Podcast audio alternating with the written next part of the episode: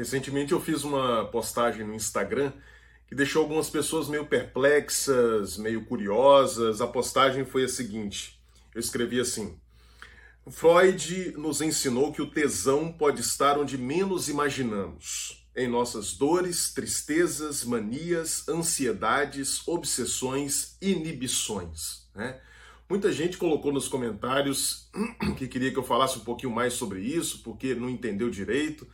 Quem já faz parte do campo psicanalítico, quem já estudou um pouco de psicanálise, certamente uh, conseguiu compreender muito bem essa formulação, porque ela fala sobre o papel dos impulsos sexuais no adoecimento neurótico. Mas, para quem é de fora do meio psicanalítico, quem ainda não conhece muito da psicanálise, uh, ficou meio curioso, não conseguiu entender muito bem. Então, para essas pessoas, principalmente, que eu dirijo esse vídeo de hoje para explicar para elas o que eu quis dizer com essa frase. Mas quem já entendeu, quem, quem conhece a teoria freudiana sobre a relação entre a sexualidade e o adoecimento, também vai se beneficiar com esse vídeo, porque eu vou trazer aqui uma abordagem é, sintética, resumida, que certamente vai contribuir na sua formação também. Então fique ligado que a gente já vai começar o nosso vídeo.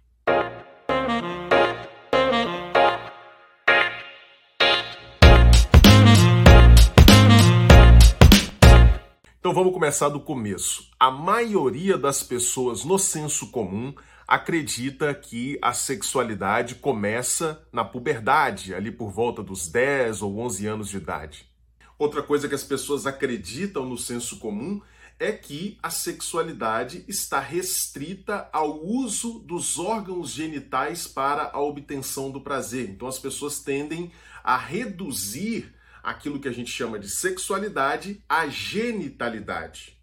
Algumas das principais descobertas que Freud fez atendendo os seus pacientes neuróticos lá no final do século XIX, início do século XX na Europa, vão de encontro justamente a essas duas crenças que são sustentadas no senso comum há muito tempo. Quer dizer, a ideia de que a sexualidade começa na puberdade e a ideia de que a sexualidade está reduzida ao uso dos órgãos genitais. Freud colocou em xeque essas duas crenças a partir das suas investigações clínicas feitas com pacientes neuróticos. Freud descobriu, por exemplo, que a sexualidade não começa na puberdade. Ela começa logo após o nascimento. É isso mesmo que você ouviu. As crianças possuem sexualidade. As crianças estão sob o domínio também de impulsos sexuais. Contudo, para que você possa entender isso, para que você não fique escandalizado com essa ideia de que as crianças possuem sexualidade, a gente vai ter que derrubar uma, a segunda, melhor dizendo, daquelas crenças que eu mencionei agora há pouco. A crença de que a sexualidade está reduzida ao uso dos órgãos genitais. Para a gente conseguir perceber identificar a sexualidade nas crianças, a gente não pode reduzir a sexualidade à genitalidade. Se a gente, ao invés de fazer essa redução de sexualidade ao uso de órgãos genitais, a gente incluir no campo da sexualidade todas as atividades, todas as manifestações de caráter erótico, ou seja, todas as manifestações que têm a ver com amor, a gente vai se dar conta de que muitas dessas manifestações já estão presentes na vida infantil desde o nascimento. Que manifestações são essas às quais eu estou me referindo aqui? Eu estou me referindo, por exemplo, ao beijar, ao chupar, ao olhar, ao tocar, ao se despir. Você concorda comigo que todas essas manifestações estão presentes na vida da criança e podem assumir uma conotação erótica? Podem assumir uma conotação erótica na vida das crianças sem necessariamente estarem vinculadas à genitalidade, como acontece no caso da sexualidade adulta. Quer dizer, se uma criança experimenta prazer ao sugar o seio materno, por que, que eu não posso ver nessa atividade um caráter sexual, erótico, se na vida adulta uh, Parceiros sexuais podem fazer isso uns nos outros e obter o mesmo prazer. Por que não ver o caráter erótico uh, disso na vida infantil? tanto ali na vida infantil quanto na vida adulta, o prazer, nesse caso, desse exemplo que eu estou citando, tem a ver com o prazer do toque nas, na, na mucosa da boca. Né? Tem a ver com o sugar, com o chupar. E isso proporciona prazer tanto para o adulto quanto para a criança. A diferença é que esse prazer na vida adulta ele está vinculado à sexualidade genital. Ele serve como um ato preparatório para a, a vivência da sexualidade genital. Já na vida da criança, não. Na vida da criança, isso fica restrito a esse, a esse prazer uh, pré-genital, digamos assim. Né? Já na vida adulta, ele serve como uma etapa preliminar para o encontro sexual uh, entre os órgãos genitais. Mais do que descobrir que as crianças têm sexualidade, o Freud conseguiu descobrir também, através da sua experiência clínica, que a sexualidade das crianças ela é muito diferente da sexualidade adulta, porque ela é polimorfa, ou seja, ela pode ser vivenciada de diferentes maneiras. A criança consegue obter prazer com várias partes do seu corpo e das mais diferentes formas. É somente na adolescência, né, na passagem para a vida adulta, que toda essa variabilidade de experiências sexuais que está presente na infância, todo esse potencial erótico que está presente na infância, que vai dar lugar a escolhas específicas. Quer dizer, enquanto na vida infantil, na vida da criança, todas as zonas erógenas, né, a boca, o ânus, os órgãos genitais, a pele como um todo, né, é, possuem um potencial erótico muito efervescente, quando a gente chega na vida adulta, toda essa efervescência dá lugar a uma certa concentração nos órgãos genitais. Além disso, o que, que acontece? Na vida infantil, a criança ela ainda não se percebe exatamente como menino ou como menina. Ela não está ainda, ela não, não fez essa, essa entrada na divisão sexual né, entre é, gênero masculino e gênero feminino. Quando entra na vida adulta, o que acontece é justamente essa escolha. Né? Essa, claro, não é uma escolha consciente, é uma escolha inconsciente, né? É, influenciada por vários fatores, mas a criança, então, né, o adolescente, ele acaba então uh, se identificando como masculino ou como feminino. E além disso também ocorre uma definição da orientação sexual, coisa que na vida infantil não acontece ainda. A criança é capaz de experimentar inclinações de natureza sexual, erótica, com pessoas de ambos os sexos. Mas quando há entrada na vida adulta, é claro que algumas pessoas são bissexuais, mas a grande maioria das pessoas vão uh, ter a sua orientação sexual dirigida numa certa direção e não em outra. A gente pode dizer então que a entrada na vida adulta significa, do ponto de vista do desenvolvimento individual, um abandono, uma renúncia desse vasto potencial erótico da infância. A gente acaba tendo que fazer certas escolhas, claro, volto a dizer, são escolhas inconscientes, mas a gente acaba tendo que fazer certas escolhas e deixando para trás uh, aquilo que não cabe né, nessas escolhas que a gente faz. No entanto, esse abandono, essa renúncia que a gente faz de certos elementos da nossa vida erótica infantil, nunca acontece por completo. Por quê? Porque, na verdade, isso que a gente deixou para trás continua sobrevivendo em nós no inconsciente. Continua no inconsciente por quê? Porque para fazermos aquelas escolhas que eu mencionei, da identidade de gênero, da orientação sexual, da, da, da concentração uh, da intensidade erótica na zona genital, para a gente fazer essas escolhas, a gente teve que reprimir todo o, o restante das possibilidades de, de inclinações eróticas que a gente possuía lá na infância. A gente teve que reprimir. E reprimir por quê? Porque não cabe na vida adulta toda aquela variabilidade.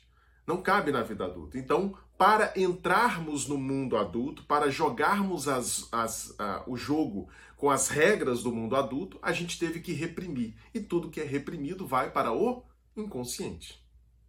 E é justamente então esse que a gente pode chamar de tesão reprimido da infância, é justamente essa parcela de erotismo que a gente reprimiu é, lá da infância que vai, que, ou melhor, que pode né, retornar na nossa vida na forma de ansiedades, manias, obsessões, inibições. Mas aí você pode estar se perguntando assim, mas Lucas, tesão, erotismo, não é sinônimo de prazer? Sim. Então, como é que o tesão pode retornar na minha vida, esse tesão que foi reprimido, está lá no inconsciente, esse tesão infantil, como é que ele pode retornar na minha vida na forma de adoecimento, na forma de ansiedade, na forma de compulsões, na forma de obsessões? Como é que isso pode acontecer? Como é que algo que é prazeroso vai retornar de forma desprazerosa, de forma dolorosa? A resposta para essa pergunta está em uma outra descoberta que foi feita por Freud. A descoberta de que os nossos impulsos sexuais, como aliás 99% da nossa vida humana, os impulsos sexuais são simbolizáveis. Isso acontece graças, né, em função do fato de que nós somos seres de linguagem. E como seres de linguagem, tudo em nós, toda a nossa vida, ela é passível de ser simbolizada, de ser representada por outra coisa. Né? Então, o impulso sexual ele pode ser representado, ele pode ser simbolizado por outras coisas que aparentemente não são sexuais. Quando você está dirigindo, por exemplo, eh, um carro ou uma moto e você vê aquele símbolo de uma seta para a direita, né? o vídeo está invertido, você deve estar tá vendo para cá. A seta para a direita, né? Quando você vê este símbolo, o que, que você entende? Você entende que a única possibilidade de conversão que você tem é para a direita, você não pode virar à esquerda. Precisa haver a frase escrito lá, vire à direita? Não. Por que, que não precisa? Porque você consegue identificar que aquele símbolo da seta virada para a direita representa este enunciado: vire à direita. Da mesma forma, os nossos impulsos sexuais, eles não precisam ser satisfeitos diretamente. Do contrário, né, pessoas aí que não podem ter relações sexuais, como sacerdotes católicos, por exemplo, não poderiam sobreviver, né? Por que, que eles conseguem? Porque justamente os impulsos sexuais não precisam ser satisfeitos diretamente. Eles podem ser satisfeitos simbolicamente. Ou seja, da mesma forma que a frase vire à direita pode ser representada pela seta virada para a direita, assim também os impulsos sexuais podem ser representados por outras coisas. Assim, uma fantasia sexual, por exemplo, né, vinculada aí a região anal do corpo, pode ser satisfeita, pode ser realizada simbolicamente por meio de pensamentos obsessivos, de compulsões, como por exemplo a compulsão de verificar se uma porta está trancada. Ou seja, através desses atos doentios, através desses sintomas, os impulsos sexuais reprimidos podem se expressar. A pergunta é por que, que eles vão se expressar através do adoecimento? Ora, porque eles não podem se expressar diretamente, porque você reprimiu. Você reprimiu, isso significa que você não, não é capaz de admitir esses impulsos na sua consciência. Então, para serem satisfeitos, e eles vão procurar uma forma de serem satisfeitos, eles vão encontrar então outros caminhos. Esses caminhos podem ser os mais variados, dentre eles a doença. Ah, Lucas, você não conseguiu me convencer, não. Ah, por que, que eu, eu vou uh, acreditar que um pensamento obsessivo, uma compulsão obsessiva podem ser formas de expressão de impulsos sexuais? Ora, o que, o que garante isso, em primeiro lugar, é o fato de que uh, Freud e, e, nós, psicanalistas, uh, ao longo da história, conseguimos ver isso na clínica, né? conseguimos detectar que a origem desses sintomas está ligada a esses impulsos sexuais mas além disso, tem um outro fator que você mesmo pode observar, que é o caráter repetitivo dos sintomas. Quer dizer, por que, que o sujeito não consegue parar de verificar se a porta está fechada? Por que, que o, o, o sujeito não consegue deixar de ter aquele pensamento obsessivo? Olha, ele não consegue justamente por quê? Porque tem satisfação ali. Né? Da mesma forma que uma pessoa viciada em cocaína não consegue parar de usar cocaína, assim também o sujeito que uh, está obtendo satisfação sexual dos impulsos sexuais reprimidos por meio desse, dessas formas de adoecimento, uh, não vai conseguir evitar isso. Então, uh, é por isso que os sintomas se repetem. Essa repetição que nos indica a existência de uma satisfação ali por detrás. Ah, Lucas, mas são apenas os o, esse tesão, esse erotismo infantil que pode retornar na forma de adoecimento? Não. Certos tesões da vida adulta, vamos dizer assim, certas fantasias, certos desejos que não podem ser colocados em prática, né? Ou seja, são desejos que o sujeito tem, mas que ele não quer reconhecer, ele reprime, portanto, né? ele não quer reconhecer, ele não quer admitir para si mesmo que possui.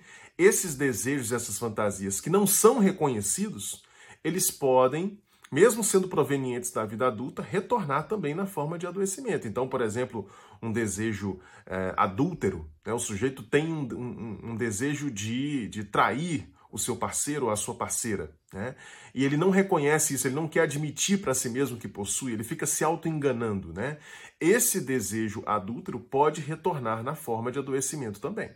Isso acontece por quê? Porque a nossa sexualidade, mesmo a adulta, mesmo tendo saído daquela posição infantil polimorfa, aquela posição de muita variedade, de muito potencial, mesmo assim a nossa sexualidade continua sendo efervescente. Ela continua sendo uh, maior do que a nossa capacidade de dar conta dela. A sexualidade sempre nos ultrapassa. Né? Uh, há algumas pessoas, há, muitas pessoas que conseguem lidar com isso de forma saudável, né? é, simplesmente reconhecendo que não dá para ter um prazer absoluto, que não dá para satisfazer todas as fantasias e todos os desejos, que viver em sociedade, viver no mundo humano, na cultura, significa abrir mão de certos desejos, né, em prol de outras coisas. Mas há outras pessoas né, que querem ser muito santinhos. Né? Esses são justamente os neuróticos. São aquelas pessoas que não conseguem admitir que a sua sexualidade não cabe dentro dos limites que ela mesma colocou. São pessoas que se auto-enganam achando que elas são muito do bem, muito comportadas, muito santinhas. São pessoas que querem almejar, é, alcançar esse, esse estatuto né, de um ser perfeito, reto. Então, essas pessoas vão ter problema. Porque ao invés de reconhecer os impulsos sexuais, de saber que esses impulsos uh, não podem ser satisfeitos, nem todos eles podem ser satisfeitos, essas pessoas vão reprimir os seus impulsos. E aí o que, que vai acontecer? Esse tesão que não foi reconhecido vai retornar disfarçado. Disfarçado na forma de ansiedades, obsessões, inibições, compulsões e etc. É isso. Olha, se você gostou desse vídeo, eu peço para que você dê aí o curtir, compartilhe esse vídeo com o máximo de pessoas que você puder. E eu quero também dar um recado para você. Uh, se você quer ver outras explicações de conceitos e raciocínios psicanalíticos como, como esse que eu apresentei aqui hoje, eu escrevi um e-book chamado Psicanálise em Humanês. 16 conceitos psicanalíticos cruciais explicados de maneira fácil, clara e didática. Este e-book está à venda, você pode adquiri-lo facilmente. O link para comprá-lo vai estar aqui embaixo. Juntamente com esse link, você vai ver um outro link para o meu primeiro e-book, que foi lançado no início do ano. É o e-book O que um psicanalista faz, no qual eu explico de forma rápida, concisa, direta e muito clara o que acontece no consultório de um psicanalista, como é que um psicanalista trabalha. Então, se você tem curiosidade, se você estuda psicanálise, se você está em formação, eu tenho certeza que esse material vai ser muito importante para você e vai contribuir enormemente aí no seu processo de formação. Beleza? A gente se encontra então no próximo vídeo. Um grande abraço.